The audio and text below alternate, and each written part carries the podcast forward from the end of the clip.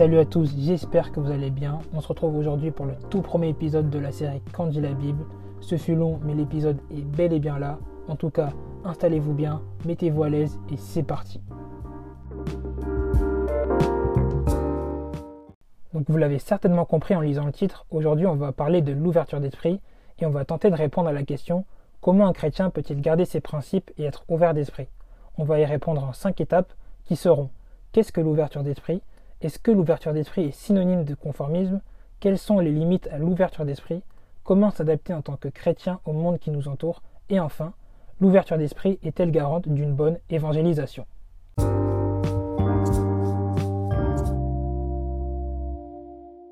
Alors, qu'est-ce que l'ouverture d'esprit? Selon Wikipédia, ça désigne la sensibilité à de nouvelles idées, et l'ouverture d'esprit est en lien avec la manière dont les personnes abordent les opinions et les connaissances des autres et intègrent l'idée que d'autres devraient être libres d'exprimer leur opinion et que la valeur de leurs connaissances devrait être reconnue. Moi, personnellement, j'aime bien cette définition parce que si on en fait une synthèse, ce qu'elle nous dit, c'est que l'ouverture d'esprit, c'est la capacité à accorder du crédit et de la valeur aux opinions des autres.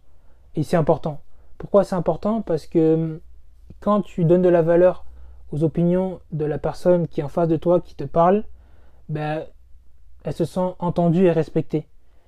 C'est de la bienveillance et ça pose les bases hum, d'un climat propice à, une discussion. Peut-être que le lien il paraît pas forcément évident avec la bienveillance, mais pourtant on ne peut pas avoir d'ouverture d'esprit sans bienveillance. Souvent, on a tendance à associer euh, l'ouverture d'esprit avec l'acceptation de tout et n'importe quoi, alors que non, l'ouverture d'esprit, c'est simplement un état d'esprit qui permet de considérer avec bienveillance des opinions différentes des miennes. Là, à ce moment-là, il n'est pas encore question d'adopter potentiellement des opinions qui sont contraires à mes valeurs. Et vraiment, j'insiste sur le potentiellement. Mais c'est simplement d'être en mesure de les entendre et de les respecter. C'est faire preuve d'humilité quelque part. Et parce que les opinions des autres ne sont pas forcément mauvaises. Elles peuvent m'apporter de bonnes choses. Et donc du coup, l'ouverture d'esprit, c'est aussi avoir l'humilité de reconnaître qu'on ne sait pas tout et que oui, qu'on peut se tromper. Et quand on est trop buté sur, euh, sa vision des choses, trop, fermé d'esprit justement, ben, on se tire une balle dans le pied parce que ben, peut passer à côté de, choses intéressantes et voilà qui, qui, font la, qui font la différence. Mais en tant que chrétien, on peut se poser plusieurs questions. Comme par exemple, est-ce que le fait d'être trop ouvert d'esprit, de trop considérer les opinions de particulièrement mes amis qui ne partagent pas ma foi, est-ce que je risque pas de tomber dans le conformisme? Quel est l'équilibre à avoir?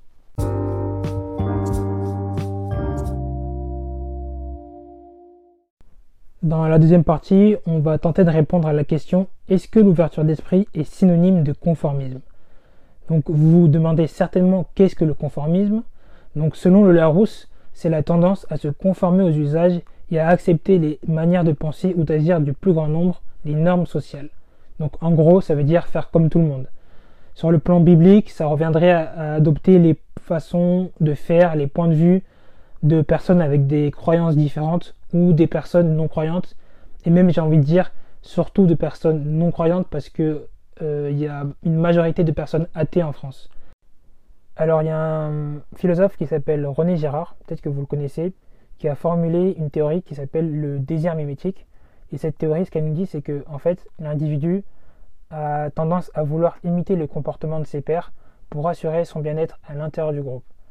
Et comme le met en avant cette théorie, c'est vrai que c'est difficile, voire impossible de ne pas vouloir ressembler aux personnes qui nous entourent d'une manière ou d'une autre.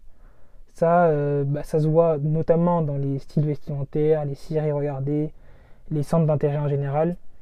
Et, et c'est vrai qu'il y a une pression sociale qui nous influence tous d'une manière ou d'une autre, de manière, euh, de façon implicite ou explicite. Et les réseaux sociaux sont de très forts vecteurs de cette pression sociale. Par exemple, quand j'étais en sixième, Aujourd'hui, ça me fait vraiment rigoler, mais, mais à cette époque-là, je complexais d'avoir des vêtements qui habillent parce que selon euh, les dires de, mes camarades de classe, c'était vraiment la marque du pauvre en fait. Et euh, du coup, moi je voulais avoir euh, des vêtements avec des marques que, les gens portaient à ce moment-là, genre c'est-à-dire, je sais pas si vous avez connu Cabanelli, ou là c'est pas des vêtements, mais les, les Sakis Et je voulais ces marques, même pas parce que je les trouvais particulièrement belles, hein, mais juste parce que fait tout le monde les portait.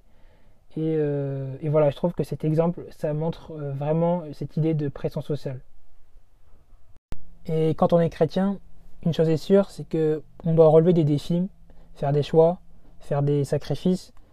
Et il y a un dilemme face auquel on est constamment, voire j'ai envie de dire tout le temps confronté, qui est d'être soit strictement fidèle à la Bible, soit d'être socialement accepté. Et face à ces deux possibilités-là, le mieux, ça serait de trouver un équilibre sans quoi c'est impossible de s'épanouir, de porter du fruit en, témoignant par exemple, et de plaire à Dieu. Et là, la notion d'ouverture d'esprit, devient donc indispensable, sachant que l'être humain est un être sociable, euh, dans le sens où il lui faut quand même un minimum de relations sociales avec son entourage, euh, voilà, avec son entourage, et donc il doit savoir s'ouvrir aux autres, accepter leur point de vue, leur opinion, sans forcément les, adopter.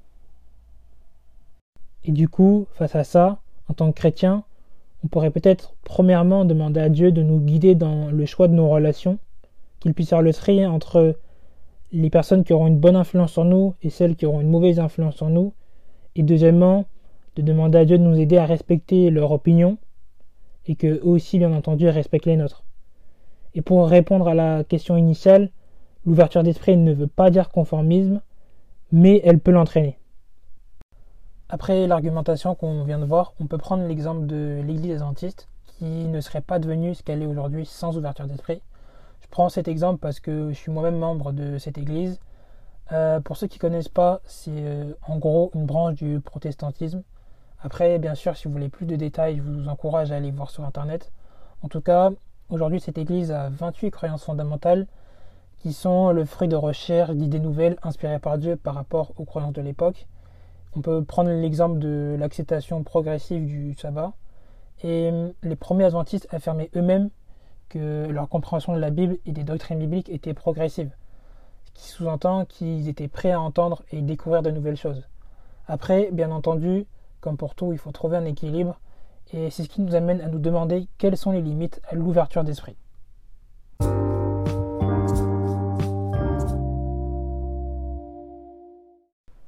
Du coup, comme je le disais juste avant, dans cette troisième partie, on va essayer de répondre à la question quelles sont les limites à l'ouverture d'esprit?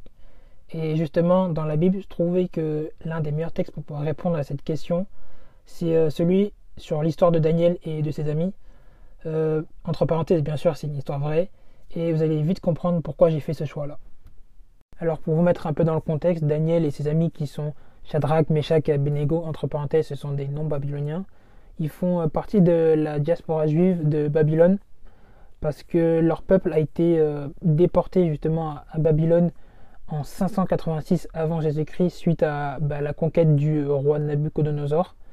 Et euh, du coup, ils, viennent tout juste d'arriver à Babylone et ils font face à une toute nouvelle culture avec tout ce que ça implique. Donc, c'est-à-dire la langue, la religion, l'alimentation. On a même changé leur prénom et ils sont vite amenés à faire un choix qui est soit de garder leur identité, soit de se conformer à la toute nouvelle société à laquelle ils appartiennent. Malgré le fait qu'ils étaient à la cour du roi, parce qu'en fait c'était des étudiants pour devenir de hauts fonctionnaires, ils refusent quand même d'adopter les principes qui, euh, qui s'opposent directement aux leurs. Par exemple, euh, la consommation d'aliments impurs, le culte d'idoles. Comme ils étaient juifs, par exemple, bah, ils mangeaient pas de porc. Après, bien évidemment, ces prises de position, euh, ça entraîne toujours des conséquences. Quand tu prends position pour ta foi, il y a toujours des conséquences, qu'elles soient négatives ou positives. Et dans leur cas, ça va les amener à être dans des situations vraiment compliquées euh, je ne vais pas en dire plus, je vous incite à les lire. Mais en tout cas, ça va permettre à Dieu de les bénir de façon toute spéciale et ils vont devenir ensuite de, brillants fonctionnaires qui seront euh, ben, incontournables dans, dans le gouvernement et au service de l'empire du royaume le plus puissant de l'époque. Donc pour résumer, ils ont quand même réussi, alors qu'ils étaient dans une société avec des points de vue, des mœurs, des valeurs complètement différentes des leurs, à contribuer à l'hégémonie, à la prospérité de cette société, sans pour autant, accepter bah, ses points de vue, ses opinions qui étaient différentes des leurs. Donc si on se base sur tout le raisonnement qu'on a fait jusqu'à maintenant, Est-ce qu'on peut dire que Daniel et ses amis ont fait preuve d'ouverture d'esprit? La réponse est oui, mais malgré tout, ils n'ont pas accepté les idées qui euh, les auraient amenés à se rebeller contre Dieu, à douter de lui, ou qui seraient en totale opposition à ses enseignements. Et elle est là la limite, sachant que le danger, pour reprendre les termes bibliques, c'est de devenir tiède ou froid aux yeux de Dieu, ce qui veut dire mélanger les principes du monde et ceux de Dieu, ou perdre sa foi complètement.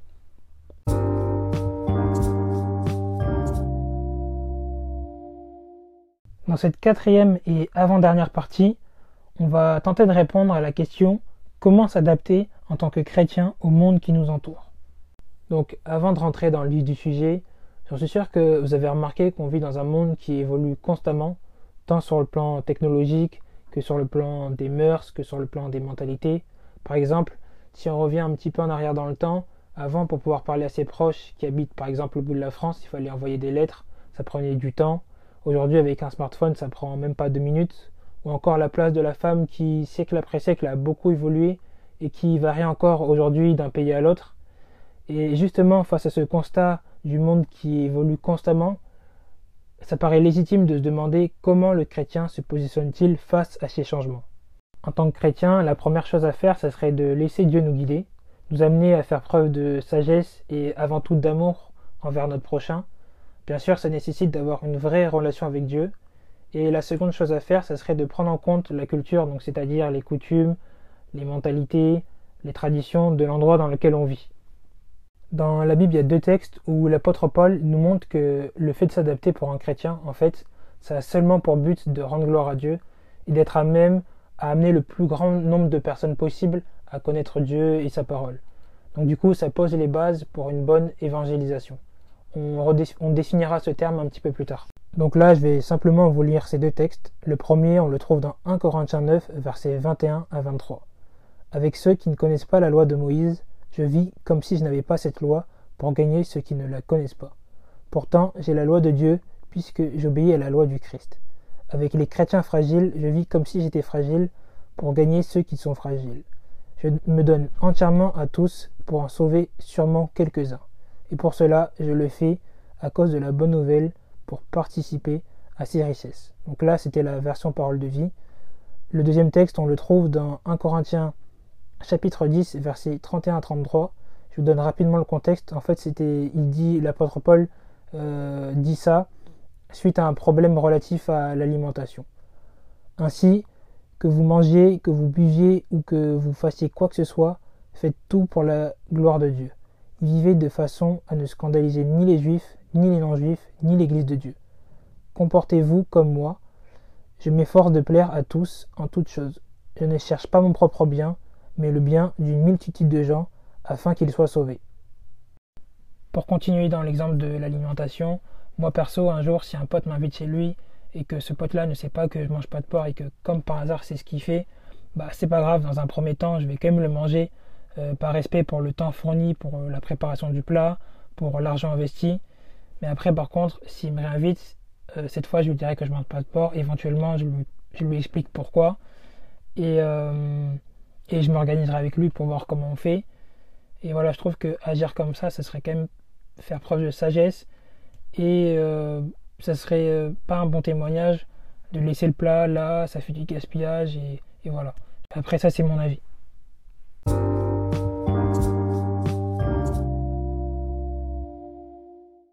Donc, si vous avez bien suivi jusqu'à maintenant, vous savez qu'on va attaquer la cinquième et dernière partie de l'épisode. J'espère que je ne vous ai pas perdu jusqu'ici, que vous n'êtes pas endormi. En tout cas, comme les autres, cette partie va se présenter sous la forme d'une question qui est l'ouverture d'esprit est-elle garante d'une bonne évangélisation? On va donc encore une fois commencer par une définition, vous avez l'habitude maintenant. On va définir euh, ce qu'est l'évangélisation. Donc selon Wikipédia, l'évangélisation, c'est le fait d'annoncer l'évangile la bonne nouvelle de Jésus-Christ est donc de faire connaître la foi chrétienne. Donc si on en croit à cette définition, l'évangélisation, ça implique euh, le fait de devoir discuter, d'avoir euh, un échange avec d'autres personnes qui ont potentiellement et même très certainement des points de vue différents du nôtre. Et donc ça nous renvoie à la première partie de notre réflexion, si vous vous souvenez bien, où on a vu que donner de la valeur à l'opinion de l'autre, avec un état d'esprit bienveillant, c'est indispensable pour pouvoir dans un premier temps échanger dans de bonnes conditions, et puis dans un deuxième temps peut-être même toucher la personne en face de nous. Dans le livre des actes, et plus particulièrement euh, au chapitre 17, versets 16 à 34, cette fois je ne vais pas le lire parce que sinon l'épisode va vraiment être trop long et là je vais définitivement vous perdre. Mais en tout cas, l'apôtre Paul nous donne un, vraiment un bel exemple en termes d'évangélisation et d'ouverture d'esprit. Pourquoi? Parce qu'il se trouve à Athènes, en Grèce. Donc c'est un pays où la religion est polythéiste. Vous connaissez certainement euh, Zeus, Poséidon, etc. Et euh, la Grèce est surtout connue pour être euh, le berceau de la philosophie occidentale. Donc là, clairement, il doit s'adapter. En plus, quand on lit le texte, on voit que Paul n'est pas d'accord avec l'idéologie et la religion grecque. Ça se comprend parce que lui-même est juif et donc il a une religion monothéiste, il croit donc en un seul Dieu. Et au verset 16, on voit qu'il est indigné, pour reprendre les termes, de voir la ville euh, remplie d'idoles. Ça va pas l'empêcher, malgré tout, de discuter avec euh, plusieurs euh, philosophes épicuriens et stoïciens. Puis ensuite, il va même livrer un discours à l'aéropage, qui était le lieu de l'époque privilégiée pour les discussions, pour les échanges, etc. Et dans ce discours, il va prendre en compte la culture de l'époque et il va même l'utiliser. Et donc au verset 28, on voit qu'il cite deux poètes grecs qui sont Épidémide et Aratos. Et en faisant ça, du coup, il montre du respect envers euh, la littérature grecque et ça lui permet de retenir l'attention de ses auditeurs. Bon après, malgré ça, malheureusement, l'échange va quand même se terminer de façon précoce parce qu'il va aborder un sujet sensible qui est la résurrection. Ça, on le voit au verset 32. Et pour les Grecs de l'époque, c'était vraiment euh, c'était de la folie presque. Et c'est vrai que c'est pas le sujet le plus facile à imaginer, le plus facile à comprendre. Mais en tout cas, il a quand même le mérite d'avoir pu discuter avec des gens avec des points de vue complètement différents du sien. Et il a même réussi à en toucher quelques-uns. Et ce qu'on peut se demander, c'est est-ce qu'un tel échange aurait pu avoir lieu si Paul n'avait pas fait preuve de diplomatie s'il n'était pas adapté à son public? La réponse est probablement non. Et suite à tous les points qu'on a abordés précédemment, ça semblerait plausible de dire que oui, l'ouverture d'esprit est garante d'une bonne évangélisation.